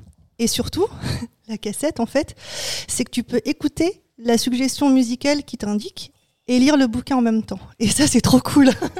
c'est génial. Classe. Donc, sachant que euh, il y a des, c'est assez, rock, metal, grunge. Il y a Cure, etc. Enfin, c'est c'est vraiment très sympa comme playlist. Et à la fin du bouquin, tu as un QR code qui te renvoie la playlist totale sur Spotify. Et donc, moi, j'ai trouvé que ça donnait une autre dimension à la, à la lecture. Et, euh, et en fait, donc tu ajoutes un sens euh, supplémentaire. euh, donc tu ajoutes l'ouïe en fait euh, en plus de la lecture et c'est une super expérience moi ça m'a vachement plu voilà Eh ben, merci Éléonore parce que ça aurait été con de ma part de, de vous faire louper ça. Ab- absolument Ben oui. Ah, Mais, euh, d'ailleurs merci Mike Euh, de rien, heureusement que je suis revenu. T'as voulu, nous torcher cette émission. Ah, ouais, allez, allez, on va laisser peser. Ah, je- Moi, je, je viens de, de l'éplucher. Le... Oui. Ah, putain, ça a l'air formidable. Non, c'est trop cool. Non, mais vraiment, En là, plus, là, on est en train de se Non, le passer. C'est vraiment formidable. Et, et l'auteur était là la semaine dernière à la librairie du Tigre, euh, qui est des bateliers à Strasbourg. Et euh, ouais, c'est c'est vraiment cool. Ouais, ça a l'air euh, très très bien. Mike, euh, j'enchaîne du coup? Bien sûr, vas-y. Ouais, fais donc ça. Alors, euh, il y a deux semaines, je vous ai parlé d'un bouquin sur euh, Steven Spielberg. Et là, bah, en parlant de ça, je lisais un bouquin sur John Carpenter. Donc, pareil, dès qu'il y a un bouquin sur Carpenter qui sort, je l'achète. Donc là, c'est Un ange maudit à Hollywood de Stéphane Benahim aux éditions Leitmotiv. Mais euh, je ne veux pas dire que c'était bien, hein, mais le souci c'est que si, comme moi, vous connaissez, vous appréciez John Carpenter, vous n'allez pas apprendre grand-chose. Et à différence du, bouquin il y a deux semaines de Gilles Penzo sur euh, Spielberg, où c'était romancé, et donc du coup ça peut, même si vous êtes, déjà au courant de la plupart des anecdotes et de la bio de la personne, être quand même pris parce qu'il y a une espèce de d'élan romanesque dans tout ça. Là, le livre de Stéphane Benahim, c'est en fait c'est plus de l'analyse, l'analyse film par film, en, y rejoignant certaines thématiques et en rapprochant certains films. Donc ça en fait, finalement, c'est pas vraiment mon coup de cœur parce que c'était bien, mais euh, sans plus. Du coup, pendant deux semaines, j'étais en train de réfléchir quel est le film ces derniers temps, parce que ça fait longtemps que je n'ai pas parlé aussi d'un d'un film qui m'a plu. Quel est le film qui, qui m'a plu, que ce soit au cinéma ou en VOD, en dehors de ceux qu'on a traités Et je me suis rendu compte que le seul film qui m'a plu et que j'avais pas vu depuis longtemps et que j'ai revu, eh ben, c'est un film de 1949 de Robert Wise. Il s'appelle Nous avons gagné ce soir, The Setup. Euh, je l'ai vu, là, il est passé sur TCM Cinéma. J'avais pas vu ce film-là, je pense, je crois que j'avais 10-12 ans quand j'ai vu Le, film. le réalisateur de West Side Story, du coup. Ouais, bah, Ro- Robert Wise, c'est, ouais, bah oui, oui, tout à fait. Ro- Robert Wise, c'est, en fait, c'est un cinéaste à la Richard Fletcher. C'est-à-dire, c'est un mec, on, il, il a, il a pas vraiment une filmographie cohérente. Il a touché à tous les genres. Et chaque fois qu'il a touché un genre, bah, il a réussi son coup. Je veux dire, que ce soit de la comédie musicale, que ce soit là, en l'occurrence, nous avons gagné ce soir, c'est un film sur, de boxe. C'est, c'est un film noir. C'est comme un polar noir et en même temps un film sur, de boxe. Tout- peu importe ce qu'il a touché comme, euh, comme genre, c'est, enfin, il a même fait un Star Trek. Enfin, le mec, il a touché à tout. Et à chaque fois, c'était. Alors, il y a eu des loupés, mais c'est un peu comme Richard Fletcher, ces, mecs-là. Ben, il, il y a une telle diversité dans, dans leur art et ils sont très très bons. Et ce film-là, euh, c'est avec Robert Ryan. Robert Ryan, on le verra plus tard en 67 dans Les Douze Salopards, en 69 dans La Horde Sauvage. Il joue un. Aujourd'hui, c'est devenu en fait un scénario un peu classique du, du, comédi- du comédien, du, boxeur qui est, en, qui est en fin de course, qui va faire son dernier combat et il va se battre contre un jeune. Et puis, euh, on n'est on n'est pas, pas sur les grands rings, dans les grands stades, on n'est pas au Madison Square Garden, hein. c'est vraiment des, des salles de boxe de, dans des quartiers. Et tu te dis, bon, bah voilà, il porte toute la, misère du monde, et puis le, le, combat est truqué. Parce qu'il faut qu'il se couche euh, au troisième round, mais lui, il sait pas qu'il doit se coucher. Et les gars, en fait, que même ses entraîneurs, bah, ils, ont, ils tous paré contre lui. Et c'est la pègre euh, et derrière tout ça, mais lui, il n'est pas au courant. Et pendant le combat, il comprend, en fait, qu'il aurait dû se coucher. Et il y, a sa- il y a sa chérie qui, bah, qui en a marre parce qu'elle n'a pas envie qu'il crève sur, euh, sur un ring et qu'elle va pas l'accompagner ce soir-là. Ah, généralement, elle va voir tous ses combats, mais là, elle s'en va, elle a son billet et elle veut pas y aller. Elle préfère faire un tour en ville et puis, euh, euh, espérer, prier, pleurer que qu'il s'en sorte parce que cette vie-là, c'est plus possible. Et il se couche pas et bien sûr, il, gagne le combat. Mais euh, les scènes de combat sont dingues. On est en 49, ça marche vraiment bien. Je veux dire, moi, je le mets à un niveau de Raging Bull. C'est vraiment, c'est vraiment super. C'est pour moi, c'est un, un chef-d'œuvre. Quand je dis ça, je pense vraiment à un chef-d'œuvre à, à la hauteur d'un Citizen Kane. Je trouve ce film incroyable, alors que la trame, elle est connue parce que depuis, elle a été effectivement bah, euh, poncée, utilisée, rincée, euh, tu vois, euh, au possible. À la fin, c'est pour ça que le film en français s'appelle Nous avons gagné ce soir. C'est la dernière chose qui se dit, c'est qu'il a gagné lui sur le ring, et puis lui, ben finalement, ben, il, il boxera plus. Parce que je vous raconte tout le film, hein, c'est pas grave, ça vous gâchera pas le truc, c'est merveilleux. Il se, la paix, forcément, va se venger, va lui péter, va lui péter une main pour qu'il pourra plus jamais boxer. Donc le fait qu'il soit blessé, qu'il soit handicapé, bah, c'est une victoire pour elle aussi parce que parce qu'il revient à la maison et qu'il qu'il boxera plus. Et c'est un, il, il, il refait un peu, on refond un peu la piéta euh, à la fin. C'est il est dans, il est dans ses bras. C'est ça dure 1h10, c'est 1h10 de bonheur, de comédiens mais qui sont au top. Robert Ryan, euh, il a euh, il a un charisme incroyable, il a une gueule, une vraie gueule de cinéma. Donc c'est un putain de chef-d'œuvre. Nous avons gagné ce soir de Robert Wise. Débrouillez-vous comme vous voulez, euh, téléchargez-le, faites ce que vous voulez, mais il faut voir ce film-là, ce très grand film. Voilà, mon, mon coup de cœur. Mon chef-d'œuvre. Mon chef-d'œuvre aussi. Mon chef-d'œuvre, c'est toi. Non, non, c'est ta vie, mon chef-d'œuvre. Bah oui, c'est ça pour l'ensemble de mon œuvre. Thomas? Oui, euh, bah, une fois n'est pas coutume, moi c'est un film que j'ai vu récemment au cinéma. Donc c'est le nouveau film de Nicolas Bedos qui est donc Mascarade. F- Donc, euh, Pierre Nini dedans, non? Tout à fait. Oh, T'as un super cast. hein, je veux dire, euh, Mm. Aujourd'hui, Nicolas Bedos, il arrive quand même à, ré- à réunir les, euh, parmi les grosses têtes du cinéma français, puisque tu as Pierre Ninet, Marine Vact, Isabelle Adjani, François Cluzet, Emmanuel DeVos, pour ne, pour ne citer que. Et euh, bah, moi, il se trouve que Nicolas Bedos, moi, un peu comme tout le monde au départ, euh, j'aime pas beaucoup le personnage, le personnage public, puisqu'on en en a tout de suite une image. euh, on l'a beaucoup vu, comme, euh, surtout à l'époque, on était chez Ruquier, euh, comme un, voilà, un, intello bobo, très, en plus, voilà, qui, qui est très. c'est un bourgeois qui est complètement. Euh, déconnecté et qui, qui- du, du reste, il y a vraiment Nico- il y a Paris, on dit souvent Paris et la province, ben c'est un peu ça, quoi. C'est Nicolas Bedos, c'est la province. Et, euh, et du coup, j'ai malheureusement loupé son premier film qui était Monsieur et Madame Adelman, qui apparemment est très très bien. C'est celui que je préfère de lui. Ouais. Parce que moi, j'aime pas ces films. Et Je sais que Mike aime beaucoup La Belle Époque. Je crois qu'on l'a vu ensemble. Moi, je l'aime pas non plus. Mais ce premier film était très très bien. Il faut vraiment que je le rattrape, mais justement, à- à cause, de, voilà, à cause du, du personnage qu'il était, je l'avais loupé en me disant euh, Pff, c'est quoi encore ce gars de la télé qui, euh, qui, qui fait un film quoi? Et euh, du coup, pour le coup, je l'ai découvert avec la, avec- la belle époque. que Moi, euh, comme Mike, j'ai beaucoup, beaucoup aimé. Qui m'a, moi, je, l'avais trouvé très, voilà, très, très romanesque. Très, très, très, voilà, il, surfait sur la nostalgie. je trouvais ça vraiment plutôt malin, très romantique. Et euh, j'ai pas vu le OSS 117, j'avoue. Apparemment, il s'est pas trop mal dépatouillé. Et euh, du coup, là, je suis allé voir Mascarade qui, euh, voilà, qui, me, qui, faisait un peu peur parce que après la belle époque, je pense que c'était, euh, il était très attendu au tournant. Alors, il est un peu en dessous, quand même.